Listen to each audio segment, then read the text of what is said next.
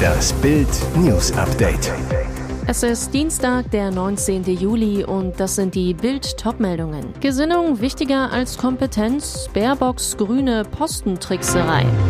Wissing gegen Landkreise, Streit um 9-Euro-Ticket-Nachfolger. Beat the Heat, 13 ungewöhnliche Tricks gegen die Hitze. Gesinnung wichtiger als Kompetenz, Baerbocks grüne Postentrickserei. Bei ihrem Amtsantritt versprach Außenministerin Annalena Baerbock, sie wolle künftig eine feministische Außenpolitik machen. Davon würden alle profitieren. Gut ein halbes Jahr später wird klar, davon sollen vor allem jene profitieren, die in Baerbocks Sinn Außenpolitik machen, egal ob ausreichend qualifiziert oder nicht. Bild erfuhr, Baerbock schleift die Aufnahmeprüfungen für Diplomaten, also alle, die unser Land in der Welt repräsentieren. Künftig soll es viel einfacher werden, Diplomat zu werden.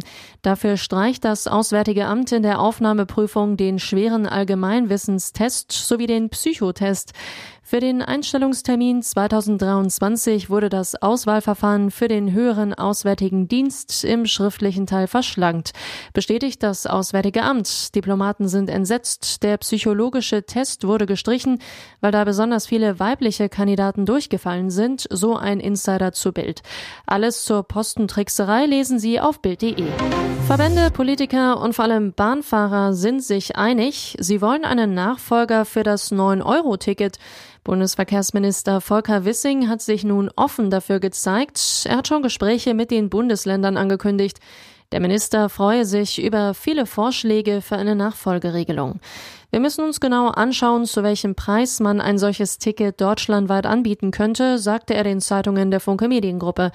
Etwa der Verband deutscher Verkehrsunternehmen hatte eine Lösung für 69 Euro pro Monat vorgeschlagen. Zustimmung für ein bundesweit einheitliches und dauerhaft vergünstigtes Nahverkehrsticket äußerte auch der Städte- und Gemeindebund. Die Landkreise lehnen eine Folgeregelung für das 9-Euro-Ticket dagegen ab.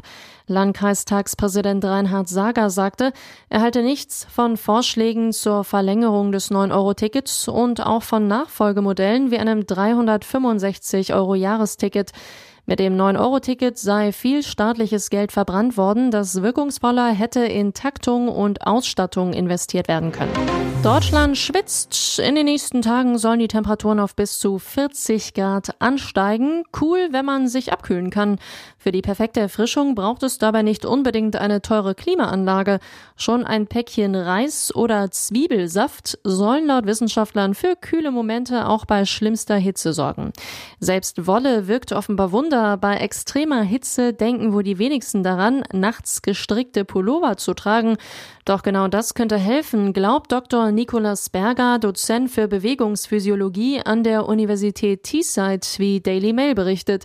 Da man sich nachts nicht viel bewegt, sammelt sich der Schweiß auf dem Körper.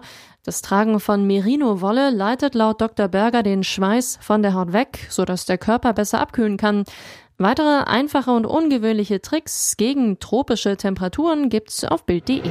Nach Mord an Hells Angel stehen sechs Rocker ab heute vor Gericht. Die Hells Angels lockten ihren eigenen Rockerbruder heimtückisch in die Falle, dann schossen sie Kai M. von hinten in den Kopf, zerstückelten seine Leiche und warfen die einbetonierten Teile in einen Kanal und den Rhein.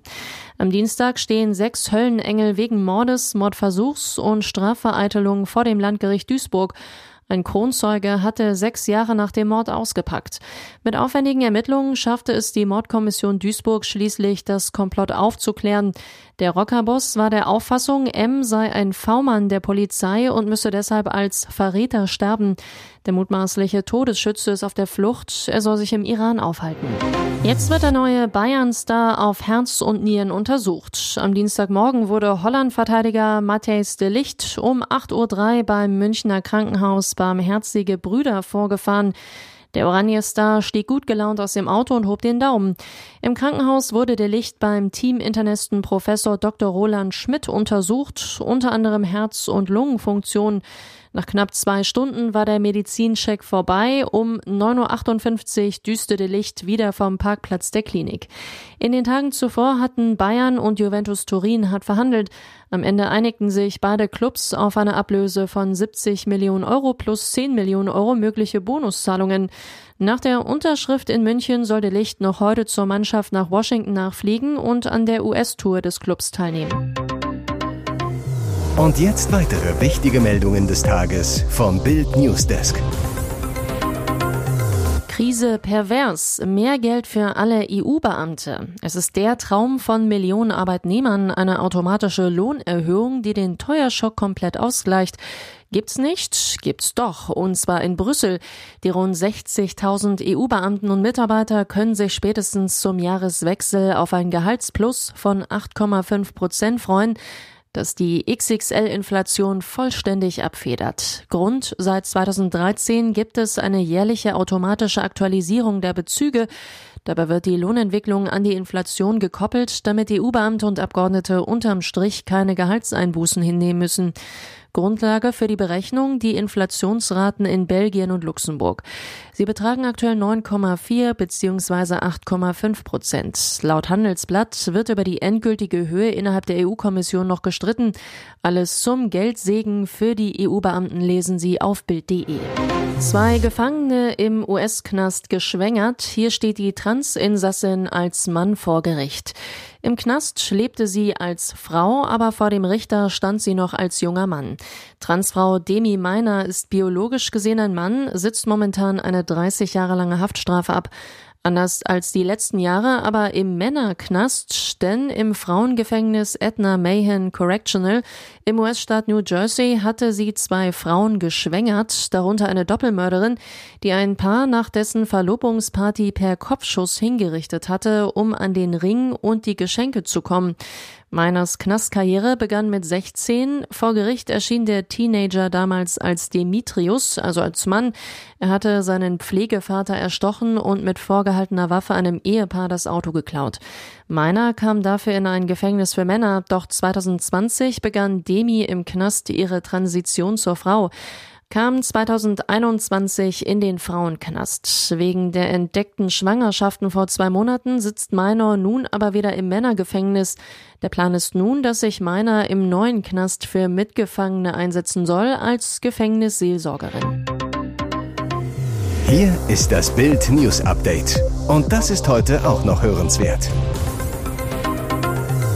Schock für neuen BVB-Star. Hodentumor bei Haller entdeckt. Der neue Stürmerstar Sebastian Haller muss das Trainingslager in Bad Ragaz in der Schweiz abbrechen und ist bereits nach Dortmund zurückgereist.